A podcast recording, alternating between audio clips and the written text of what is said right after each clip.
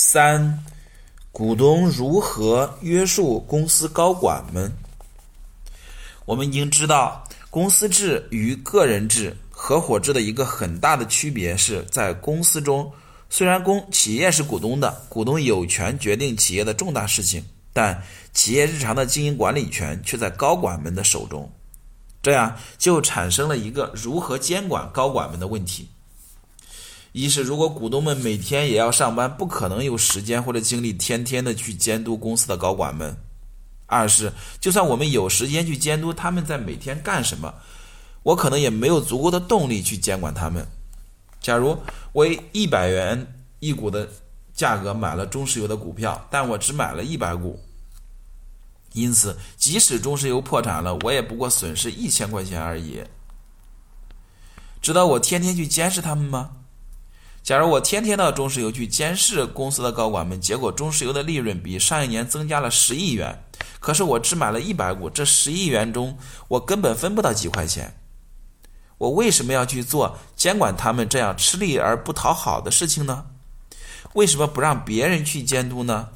如果在别人的监督下，中石油的利润增长了，反而我也有份，这就是常见的搭便车现象在公司中的反应。如果其他的股东们也像我这样想，就没有人去监督中石油的高管们了。中石油的高管们也可以光拿工资不干活了，可以每天一到办公室就是喝茶、看报、聊天。高管们可能进行奢侈的在职消费。例如，他们可能用公司的钱买一架波音747飞机，每周绕地球一圈，然后对股东们说这是商务考察的需要。高管们还可能还可能给自己确定更高的工资与奖金。高管们甚至可以侵侵吞公司的资产，把公司的资产据为己有。那么，股东们怎么监督公司的高管们呢？怎么防止他们光拿工资不干活呢？怎么防止他们侵吞股东们的资产呢？同时又要鼓励他们努力的为股东们工作呢？这就需要在公司内部、外部建立健全的公司治理制度。在公司内部，公司治理制度包括股东大会、董事会、独立董事等制度。股东大会是公司所有的股东都有权参加的会议，公司最重要的事情应该由股东大会来决定。但是，股东大会不可能经常召开，在股东大会不能召开的时候，需要有人来代表股东们管理公司，这就是董事会。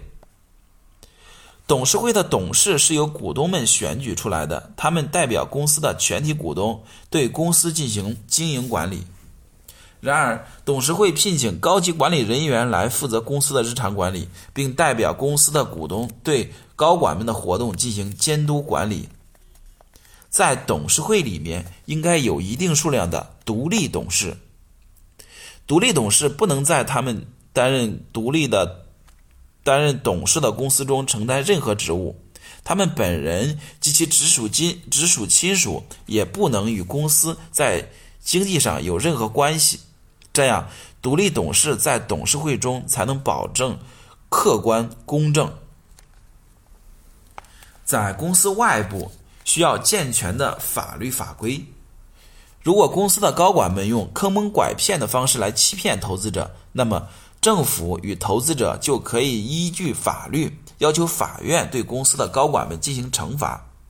此外，对公司高管们进行监督的还有会计师事务所等。中介机构以及媒体的舆论监督等等。关于外部公司治理制度，我们将在逻辑之十一中再讲。